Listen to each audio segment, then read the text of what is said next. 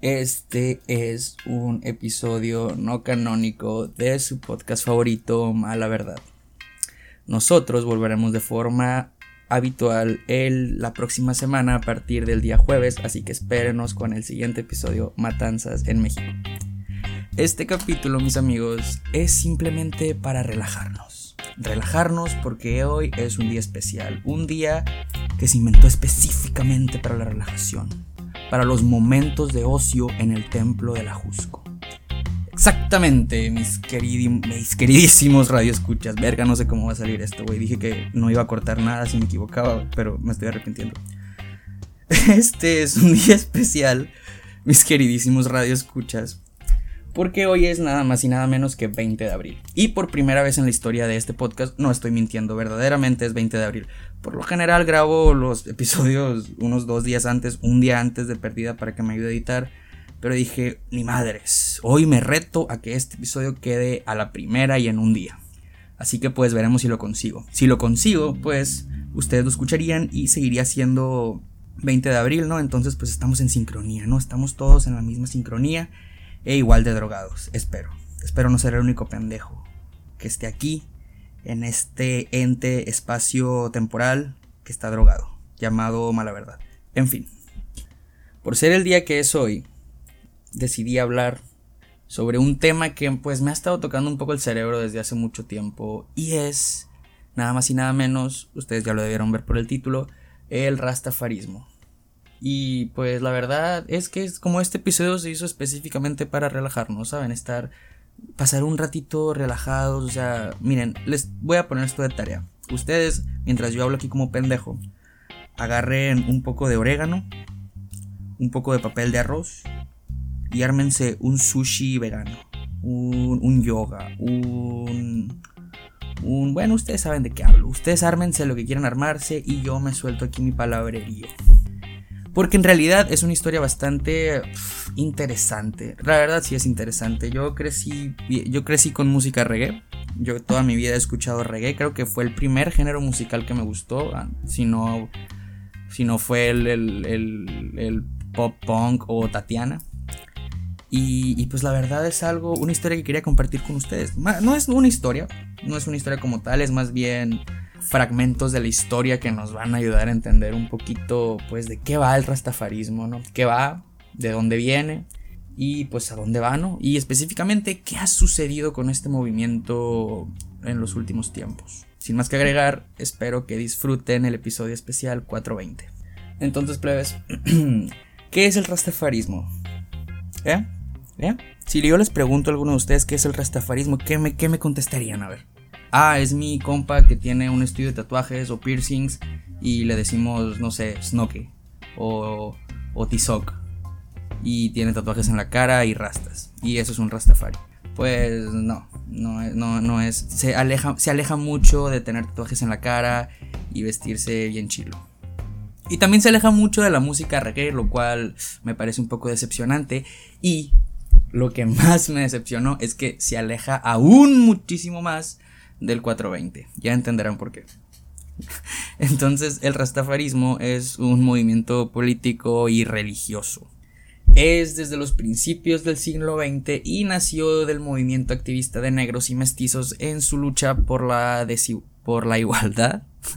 por la igualdad. Oh, eh, este episodio va a estar cargado de errores míos, pero es por el día. Ustedes tienen que entenderme. O sea, yo estoy aquí trabajando y ustedes allá a gusto con sus amigos en el parque, en la, no sé, en la laguna, en algún lago bien alejado, ¿saben? Con un blunt. Yo aquí trabajando, así que, ¿qué, quieren que haga? ¿Qué quieren que haga? Obviamente iba a fumar hoy. Obviamente iba a fumar hoy y también iba a grabar este episodio. ¿Por qué? Porque no soy un puto vago, por eso.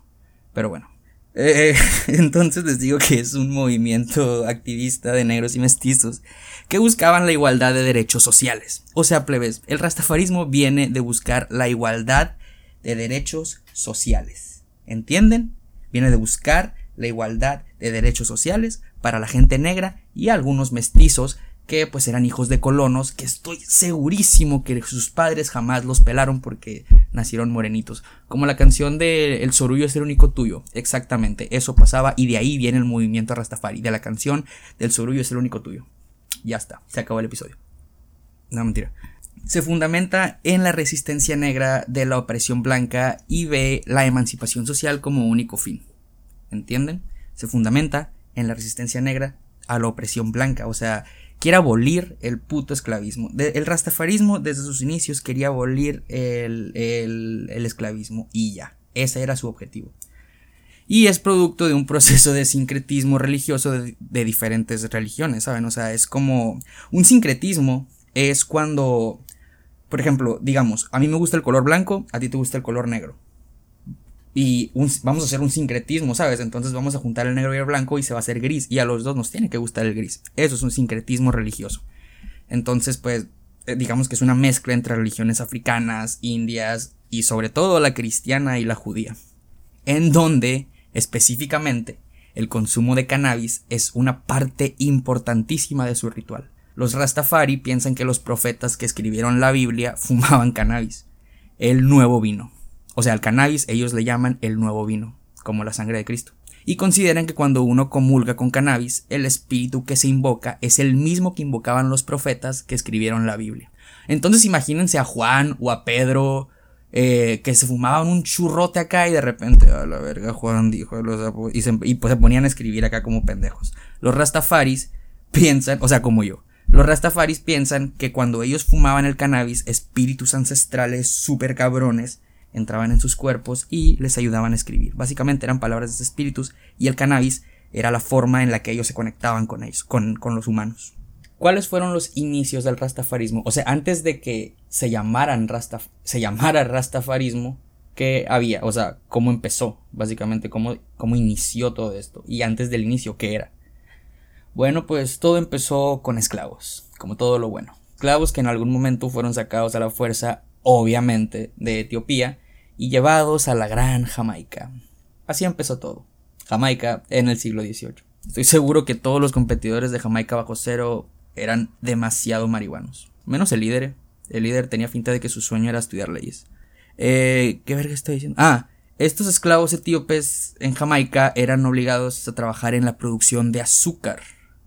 Como en realidad muchos esclavos eran en ese tiempo producían azúcar en Puerto Rico, eran había se generaba demasiado azúcar y todo era base de esclavos también. Pero esto era en muchas partes del mundo trabajaban bajo el sol y poco a poco siendo obligados por los colonos a olvidar sus raíces y cultura. Les fueron quitando todo lo que tenían, como a todos los esclavos. O sea, incluidos quienes eran, ¿saben?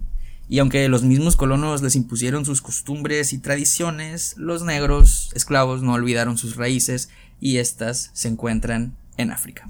Lo anterior dio causa a una revalorización del negro y de sus expresiones espirituales reprimidas por el sistema que les fue impuesto en América. O sea, Jamaica está en América.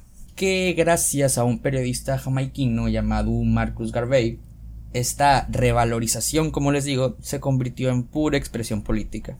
Todo movimiento que pudo regresar a África e inspiraba el sentido de identidad, propósito y orgullo en un pueblo desmoralizado por la esclavitud. Pero entonces, como ya sabemos y como somos ah, aquí en Mala Verdad, ya nos la sabemos, nos la solemos, nos la solemos. Escuchen el capítulo Populismo, AMLO y Demagogia y sabrán de qué hablo. Y pues ya los que ya lo escucharon, pues sabrán de qué hablo también. Pero igual, promocionando otros capítulos. Como ya sabemos, eh, viene el poder del humano. Y Marcus Garvey, que se hacía llamar Juan Bautista, se convirtió en profeta y el santo patrón del rastafarismo, quien preparará la venida de Cristo en forma de rey. Esta, de la mano con el último emperador de Etiopía, Hasai Hisalei, no recuerdo qué, eh, pues empezaron a profetizar la llegada del Mesías negro, un Cristo negro que nos daría marihuana infinita a todos, o sea, increíble. Y también sería la oportunidad de que Etiopía, lugares de donde sacaron a esos primeros esclavos y los llevaron a Jamaica, pues fue, volviera en realidad a hacerse como que la capital, o sea, volviera a convertirse en la tierra prometida, la casa espiritual de todas las personas negras. Eso predicaban. O sea, de ahí viene el Rastafari de manera muy resumida, de esclavos etíopes que, que los sacaron, los llevaron a Jamaica y de ahí en Jamaica los, se revalorizaron, regresaron a África y ahora promovían esta esta cultura de, cambio, de, de, abolición, de paz, de amor y todo eso, o sea, basada en muchas religiones. He de decir, y esto es importante aclararlo, los Rastafari, muchos, muchos, de, muchos Rastafaris pensaban que el Mesías era Jalai Hassai, el último emperador de Etiopía. Y de hecho el vato murió en los 70, o sea, no hace tanto. No hace tanto, mucha gente de color pensaba que él era el Mesías. Para pensar. Esas ideas, ¿cómo se ven en la actualidad? Sinceramente, en este continente donde la espiritualidad pues está cada vez más podrida e inexistente. Pues obviamente se ve como una sarta de pendejadas que hombres estudiados aprovecharon para dominar masas, como siempre sucede. Pero no hay que negar que la huella del rastafarismo sí ayudó mucho, sí ayudó mucho a África en su momento. Le dio identidad a Jamaica y quieran o no, también en su momento a Etiopía. Aunque sabemos cómo está Etiopía ahorita, ¿sabes? O sea, creo que lo que menos necesitan ellos, o lo que más necesitan ellos, es marihuana. Y ahora, por favor, recordemos lo del principio, recordemos la significancia de la marihuana. Lo que hablamos al principio, lo que significaba para los Rastafari. El nuevo vino, e invocar a los espíritus que ayudaron a escribir la Biblia.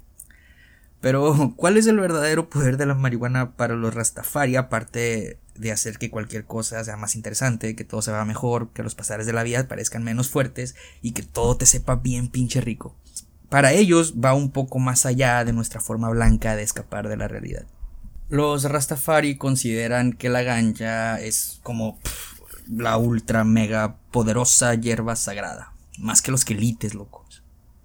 Y la usan, pues, en, como les digo, en ceremonias religiosas y gran, gran, gran, gran, gran, gran parte de su tiempo.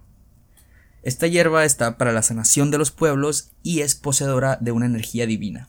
Amor, felicidad, paz, iluminación y hambre. Plebes, eh, es tan importante para ellos que se las dan a los recién nacidos, ¿sabes? En forma de té el primer día de sus vidas. O sea, en cuanto nacen, pum, les meten un shot de, de té de marihuana. O sea, no mames, no mames. Para muchos teóricos Rastafari, la hierba es la salud de la nación, como el alcohol, la destrucción de la humanidad. A ver, se me hace también como que satanizar mucho el alcohol, pero o sea, sí también me hace demasiado sentido que piensen eso, sabes que el alcohol es la destrucción de la humanidad y la hierba pues la salud de la nación, vaya. O sea, la hierba es, pues, es hierbita, güey, ¿qué te va a hacer? El teórico Rastafari, Rodrigo Pérez, afirma que el fumar es un acto positivo hacia el Creador, donde se realza el poder de la meditación y se revela la presencia divina que vive dentro de todos. Ya, Rastafari, Dios viviente, creó la ganja para que nos sanara, nos revelara sus caminos y lo adoráramos. Y creo que olvidé mencionarlo, pero los Rastafari creen en Ya, una deidad todopoderosa que, se, que es como que un alter ego de Jehová. O sea, es como Jehová, pero no es Jehová, es como es como si Jehová tuviera personalidad múltiple, ¿sabes? Tuviera un sí, síndrome de personalidad o algún otro dios poderoso judio-cristiano. Es una variante, pues, como todos los dioses. Todos tienen síndrome de personalidad. El Rastafari ve allá Dios dentro de sí mismo. O sea, no es un Dios externo, sino que está unido a su corazón. Ay, qué bonito. El mismo teórico Rodrigo Pérez, al que yo personalmente entrevisté para este pinche programa que nadie le... Bueno, no, no entrevisté a nadie.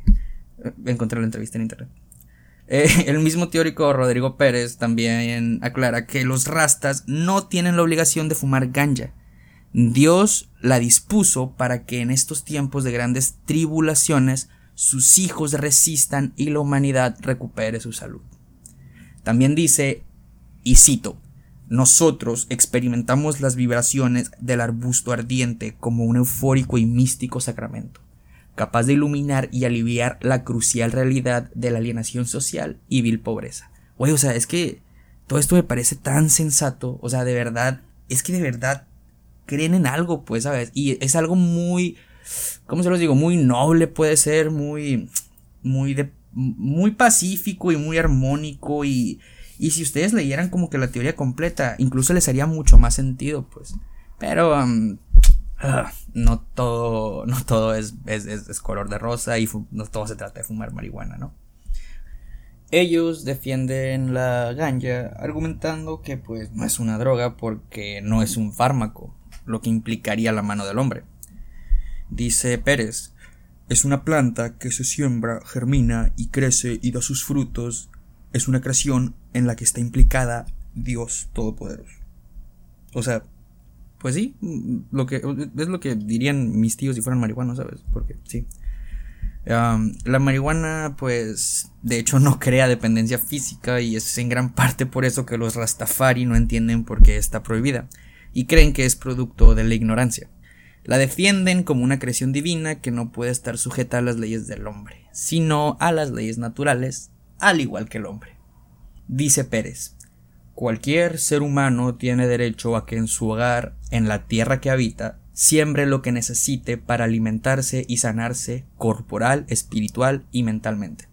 Es importante eh, señalar que, pues, como les digo, eh, la hierba sagrada es utilizada como sacramento para comulgar con ya, aunque, pues, no todos los Rastafari usan la hierba de la sabiduría. Otros fuman en comunión y otros diariamente, o sea, no es, no es, no, es necesario fumar tanto, pues simplemente o en comunión o, o hasta ahí. Pero pues otros sí la usan diariamente. ¿Y qué? ¿Qué pasa? La neta, pues, pregúntenle a los anfetaminos o cocainómanos si ven de esa manera su droga, ¿saben? Probablemente les digan que sí, pero no les crean. Es gente mala. Y ahora ya ya yendo para terminar porque esto se está alargando demasiado y yo me estoy perdiendo el 420 que está sucediendo afuera y yo estoy aquí en mi cuarto. Eh, aunque todos los días estoy en mi cuarto eh, y, no salgo y, pues de hecho ni, tengo... Bueno, X. vamos a aclarar unas últimas cosas. Como les dije hace ratito, no todo dentro de esto es marihuana, amor y paz. O sea, de verdad, de verdad no lo es.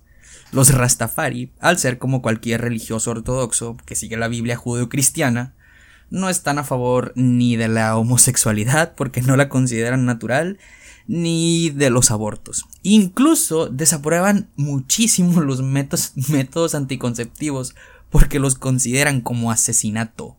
Consideran asesinato usar un condón. Ahora imagínate un aborto. Y pues si eso lo mezclamos que drogan a sus hijos el primer día y que pues por lo general son hippies que viven en comunas y no respetan ninguna ley, bueno, eh, mira, Irabato, Irabato, ponte las pilas, la neta. Igual tampoco, o sea, no todos los Rastafari pues son malos, ¿no? De hecho, hubo uno al que un escuadrón de la muerte en 1977, financiado nada más y nada menos que por la CIA, intentó matar en su propia casa y al cual solo consiguieron matar a un pobre reportero del Daily News Jamaica, el buen Bob Marley. Algunos miembros de su grupo musical, los Wailers o The Wailers, piensan que el origen del cáncer de Marley estuvo en unas botas que le regalaron. Al probarse las botas, el vato, o sea, o sea se las puso y adentro se, se cortó con un, con un trozo de cobre que estaba, que estaba ahí como que metido en la bota, ¿saben? Y pues dice mucha gente que este cobre pues fue tratado con una toxina cancerígena, ¿saben?